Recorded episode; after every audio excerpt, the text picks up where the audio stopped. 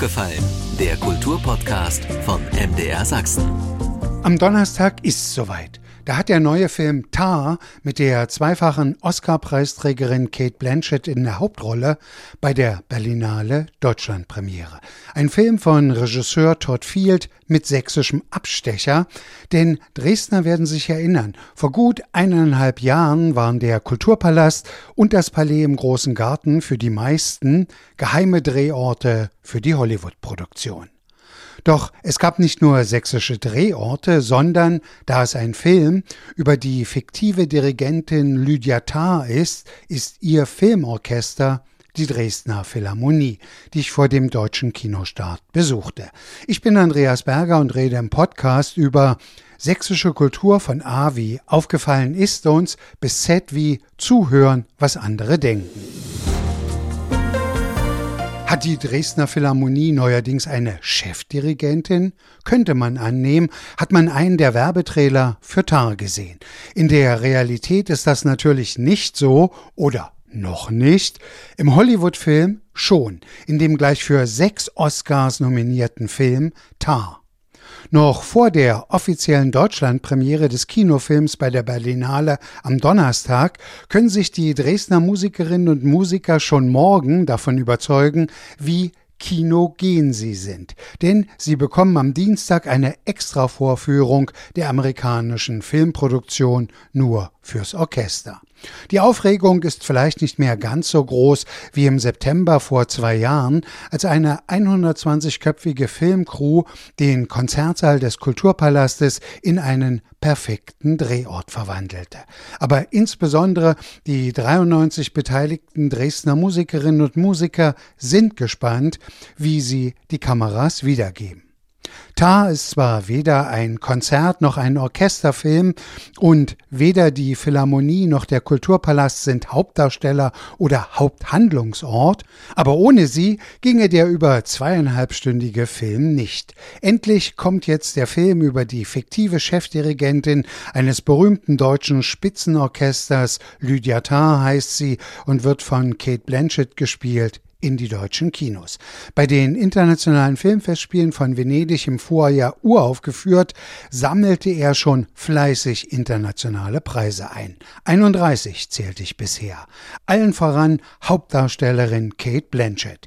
Den Golden Globe als beste Hauptdarstellerin hat sie schon. Am Wochenende gab es auch den British Film Award für die beste Hauptrolle für die geborene Australierin. Darum Frage an unseren aufgefallenen Filmkritiker Peter Bett dies.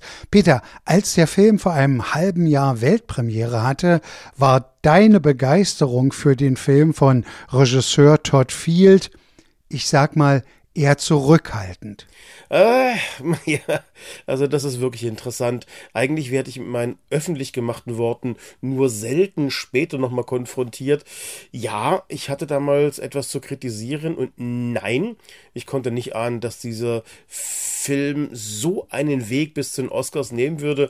Aber meine Kritik von damals muss ich zum Teil verteidigen und wiederholen. Es geht darum, wie der Film anfängt. Und das ist für mich eine deutliche Ausladung des Publikums, als hätte ich Gäste und würde, obwohl sie durstig sind, erstmal minutenlang darüber reden, was es alles geben wird. Der Regisseur Todd Field beginnt seinen Film mit dem Abspann. Sehr ungewöhnlich, mehrere Minuten Texttafeln zu lesen und im Anschluss eine gefühlt zehn Minuten lange Interviewsequenz mit der Dirigentin Regentin, gespielt von Kate Blanchett. Da war ich raus. Das fand ich nicht gut, finde ich immer noch nicht gut, aber ich habe den Film mittlerweile nochmal sehen können und ja, also er gewinnt dann doch auf jeden Fall nochmal, wenn man ihn nochmal sieht. Okay, sozusagen Liebe auf den zweiten Blick, aber gehen wir gleich in die Szene des Films. Wenn Sie hier im Saal sind, wissen Sie schon, wer sie ist. Lydia Tarr ist vieles. Ihre Karriere als Dirigentin begann Tarr mit dem Cleveland Orchestra, beim Chicago Symphony Orchestra, beim Boston Symphony Orchestra, bis sie hier bei uns ankam, beim New York Philharmonic. 2013 berief Berlin Lydia Tarr zur Chefdirigentin und seitdem ist sie dort tätig. Lydia Tarr komponiert auch für die Bühne und den Film. Sie ist eine der 15 sogenannten EGOTs, eine jener, die alle vier wichtigen Auszeichnungen der Entertainment-Branche gewonnen haben. Schön, dass Sie da sind, Maestro. Danke. Danke. Um den Film, den wir ja noch nicht kennen, Peter, besser zu verstehen, die Orchesterkultur an sich ist ja historisch etwas zutiefst Europäisches. Jetzt amerikanisch serviert zu Hollywood-like oder folgt Todd Field, der Regisseur, der europäischen Spur? Ist es das, was den Film so besonders, so Oscar-würdig macht? Ja, das ist definitiv dieses Europäische, über das sich Hollywood immer noch definiert. Es waren ja einfach auch Europäer, darf man nicht vergessen, die Hollywood aufgebaut haben. Und wenn jetzt jemand wie Todd Field kommt und eine Geschichte vom kreativen Ringen, auch vom Scheitern erzählt, und zwar nicht in der üblichen Machart, schnelle Schnitte, viele Ortswechsel, immer Musik drunter legen, damit der Zuschauer bloß keine Chance hat auszusteigen. Nee, all das hat dieser Film nicht. Er berichtet wirklich deutlich entspannt und langsam erzählt von dieser ersten deutschen Dirigentin, die am liebsten voll in ihrer Arbeit aufgehen würde, aber da ist zu Hause auch noch die Ehefrau, toll gespielt von Nina Hoss, und das Kind, und Stück für Stück verdichten sich die Anzeichen, naja, dass die Dirigentin nicht immer ganz sauber gearbeitet haben könnte, dass es eventuell einen Missbrauch der Macht gegeben hat, all das von Kate Blanchett, man muss es wirklich deutlich so sagen, atemberaubend gespielt und ganz deutlich wirklich Oscar-reif, also wirklich überhaupt keine Frage.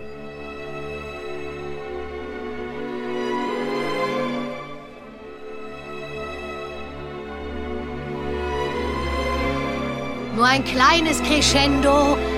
Jetzt die Terz durchlassen.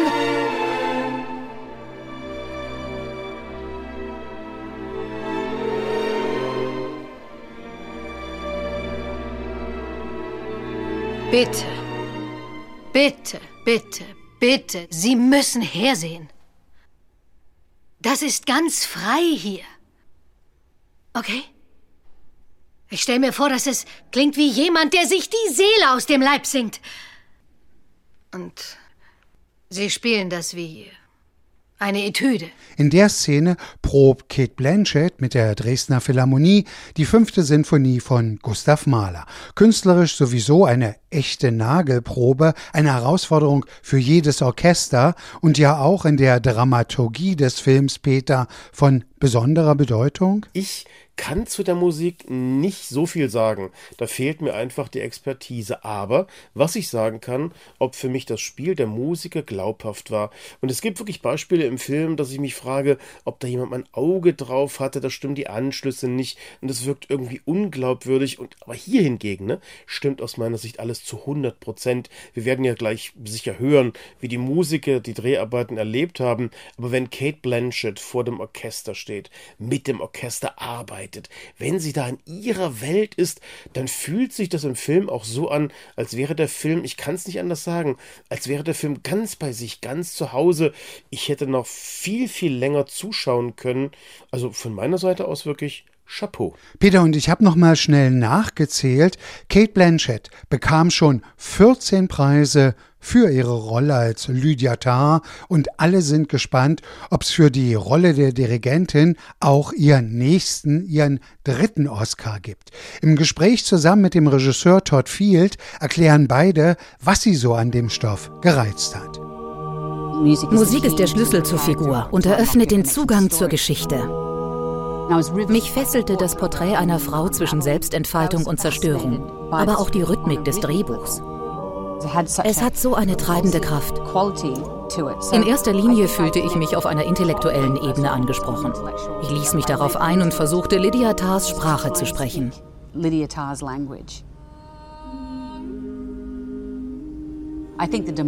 Diese herausfordernde Rolle, aber auch die anspruchsvolle Geschichte und ihre Wirkung auf die Zuschauer. Ich wollte unbedingt ein Teil dieser Diskussion sein. Ich musste meine Hausaufgaben für das Drehbuch machen, aber Kate hat es regelrecht verschlungen. Sie kennt es Wort für Wort. Als unser Dreh begann, wusste sie alles, was ich wusste und sogar noch viel mehr. Es gibt so viele Zusammenhänge, aber das Publikum muss nicht alle Begriffe kennen. Die Atmosphäre, die sich aufbaut, schenkt einen umfangreichen Zugang zu dieser Welt. Wir haben Dinge entdeckt, die weit über das Ausgangsmaterial hinausgehen. Sie ist unglaublich empfindlich gegenüber Geräuschen. Man nennt das Misophonie.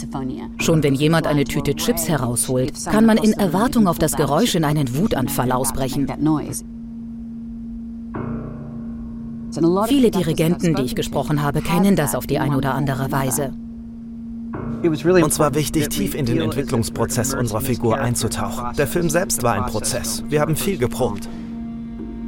Das Schwierigste war, Momente zu finden, in denen ihre Erfahrungen für das Publikum greifbar werden. Ihr Verstand legt 160 Kilometer pro Minute zurück. Alles im Kopf zu behalten und sich gleichzeitig des Publikums voll bewusst zu sein. Es ist eine enorme Anstrengung, diese bedeutenden Stücke zu dirigieren. Du weißt erst, wozu du fähig bist, wenn du es tust. Zu Hause kannst du das nicht üben, denn das Orchester ist ein Instrument. Der Film handelt von der Welt an sich und von der Welt der klassischen Musik.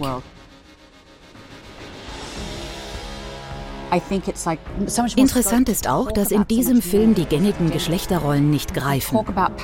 Man kann über Machtstrukturen sprechen und dabei offen für die Nuancen des Films bleiben, weil er nicht die altbekannte männliche Perspektive thematisiert. Das soll hinter ihr liegen. Sie möchte, dass das Geschlecht längst keine Rolle mehr spielt. Ich habe diese Erfahrung sehr genossen. Eine unglaubliche Reise.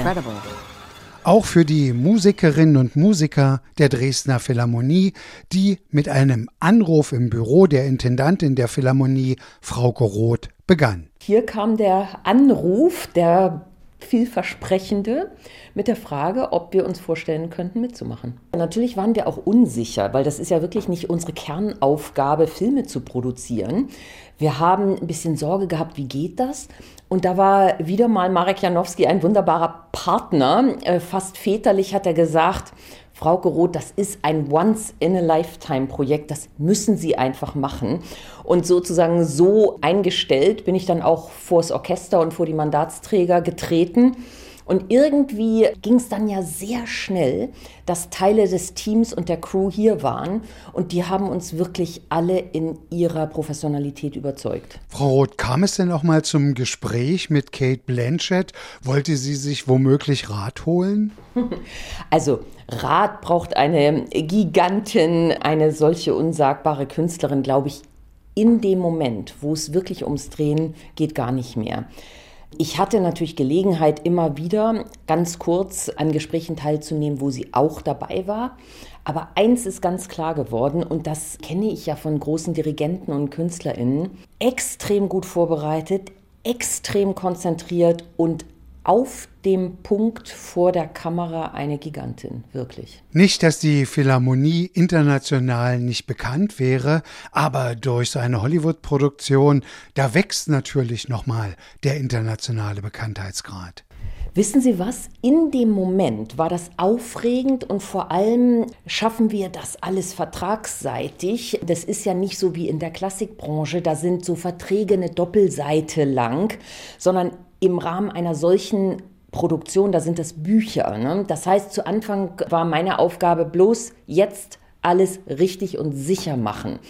Und Sie dürfen auch nicht vergessen, wir haben eine A4-Seite Handlungszusammenfassung gehabt. Alles andere war ja hochvertraulich auch und ein bisschen geheim und so weiter. Und da ist natürlich dann irgendwie eine große Spannung. Und erst jetzt, wo ich A den Film gesehen habe, wo ich B merke, dass das, was ich vermutet hatte, aufgeht, bin ich natürlich wirklich froh und freue mich sehr über den Start des Films in Deutschland Anfang März. Sie sind selbst Musikerin und jetzt seit einigen Jahren Intendantin der Philharmonie. Aus Ihrer Sicht, wie realitätsnah ist für Sie der Film?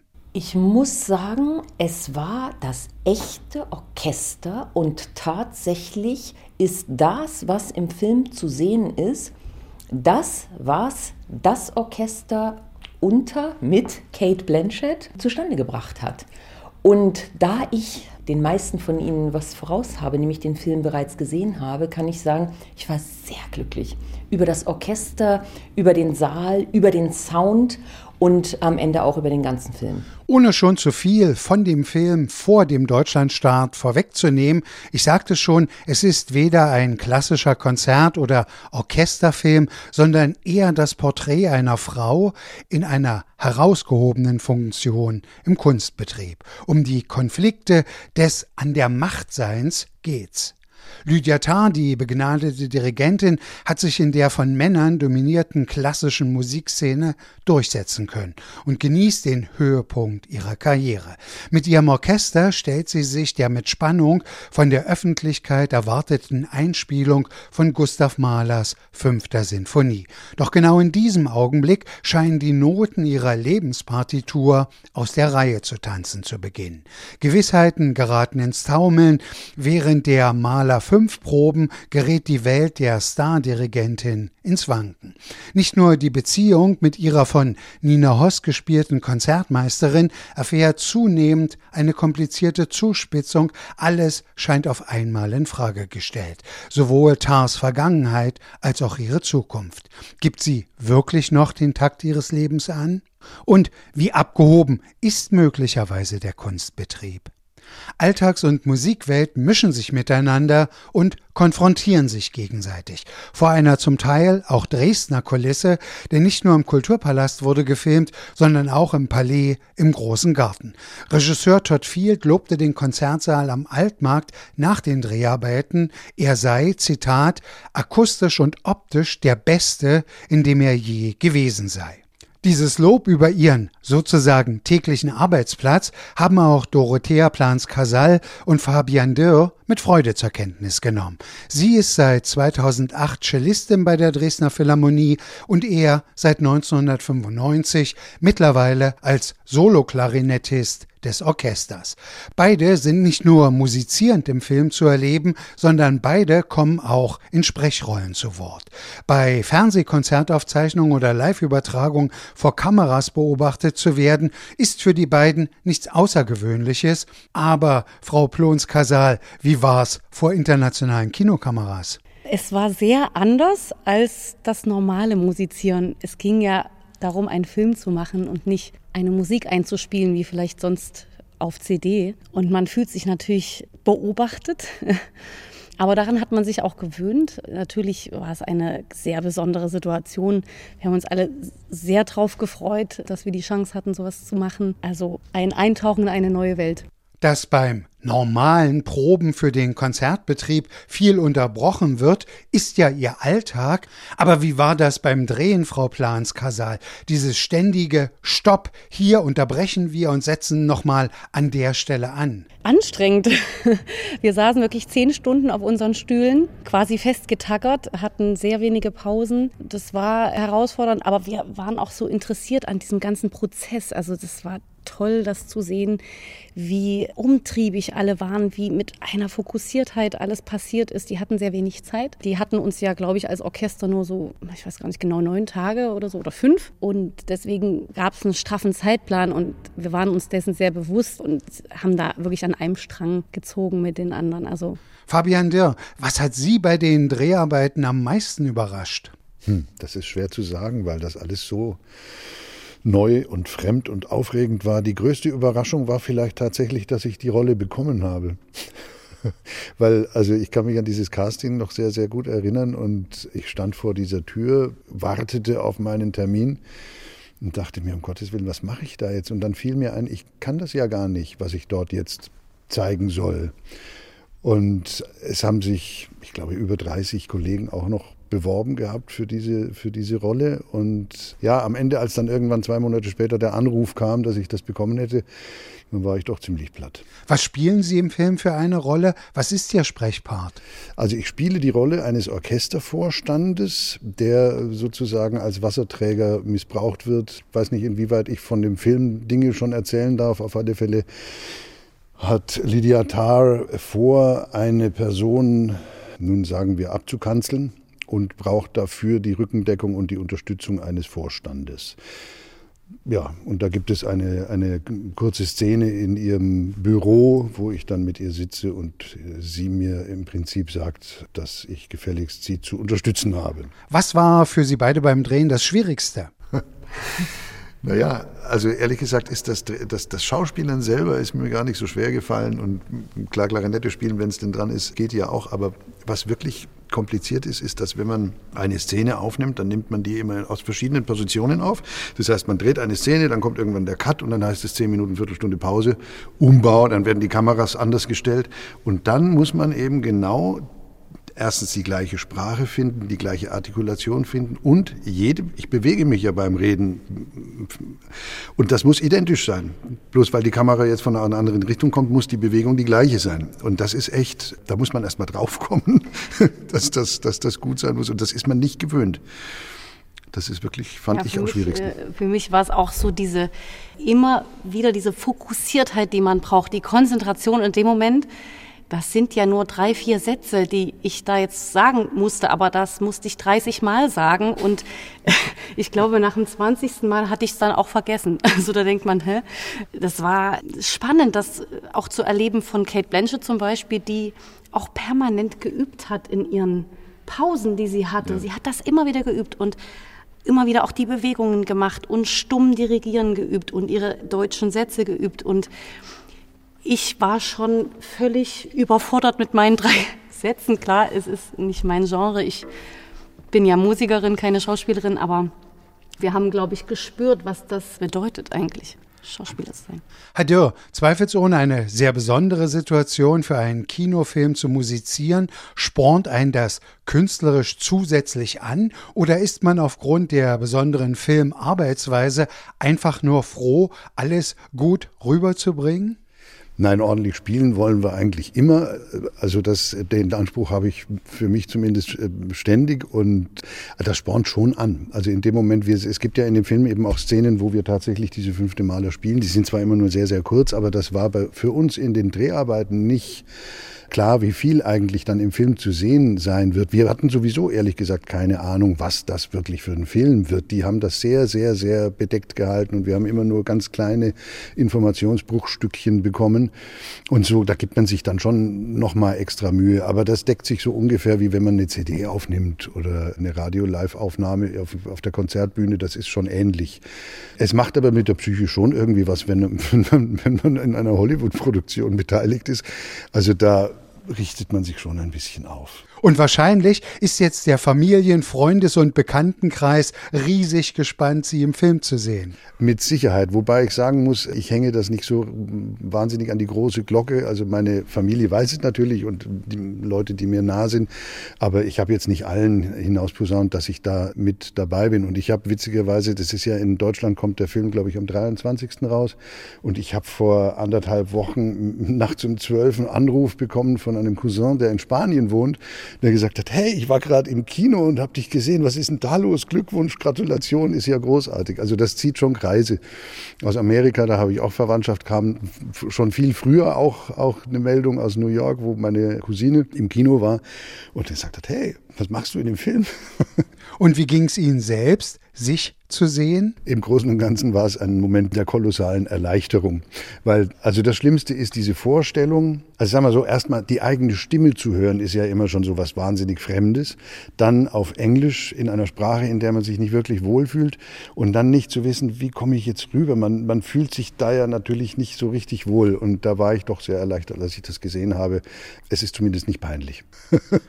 Frau Plans-Kasal, gab es denn für die Dialogszenen vorher, ich sag mal, eine Schippe Schauspielunterricht? Leider überhaupt nicht. Die einzige, die mir da geholfen hat, war tatsächlich Nina Host, die ja in dem Film eine sehr wichtige Rolle spielt. Ich bin in der Pause mal zu ihr gegangen und habe gesagt, ob sie vielleicht noch einen kleinen Tipp für mich hat. Hatte sie auch ein paar Tipps und ich war ihr da sehr dankbar. Also ich bin da total ins kalte Wasser gesprungen. Das war sehr herausfordernd, zumal es ja auf Englisch war.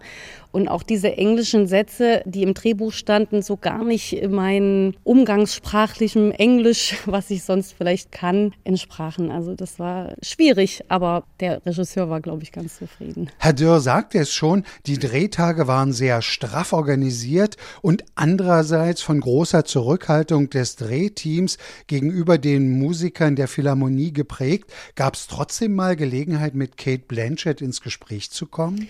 Sie hatte sehr wenig Zeit drumherum. Die hatte einen ganz straffen Zeitplan natürlich und sie hat ja Also die Rolle ist ausufernd, will ich jetzt mal so sagen, äh, und für sie eine riesige Herausforderung.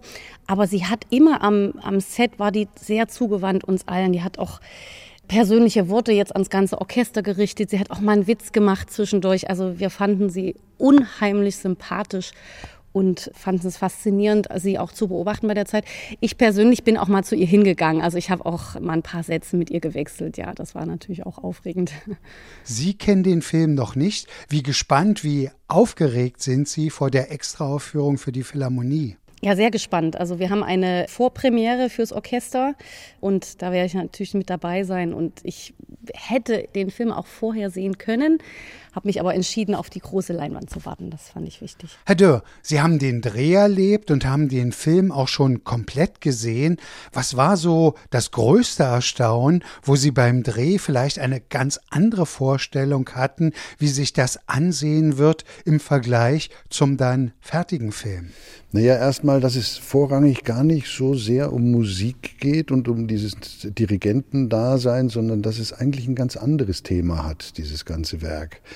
Und dieses andere Thema, was ich jetzt pauschal mit Macht oder Machtmissbrauch bezeichnen würde, das ist so übergreifend, dass Musik im Prinzip eigentlich nur der Steigbügelhalter sozusagen ist. Also es wäre in einer anderen, in einem anderen Milieu auch denkbar gewesen, so einen Film zu drehen. Haben Sie beide den Eindruck, dass sich das Orchester durch die Dreharbeiten verändert, dass der Film etwas mit dem Orchester gemacht hat? Es ist eine gewisse ein Erkenntnisgewinn natürlich. Also wenn man, wenn man in so eine Produktion reinschmecken darf und sehen darf, wie das funktioniert, wie viele Menschen dort beteiligt sind, mit welcher unglaublichen Professionalität die da unterwegs sind und mit welcher beeindruckenden Zugewandtheit auch. Da war keiner unfreundlich. Da war keiner irgendwie mit sich selbst beschäftigt. Die waren alle immer nur an der Sache interessiert und haben alles getan, um diese Situation bestmöglich zu gestalten.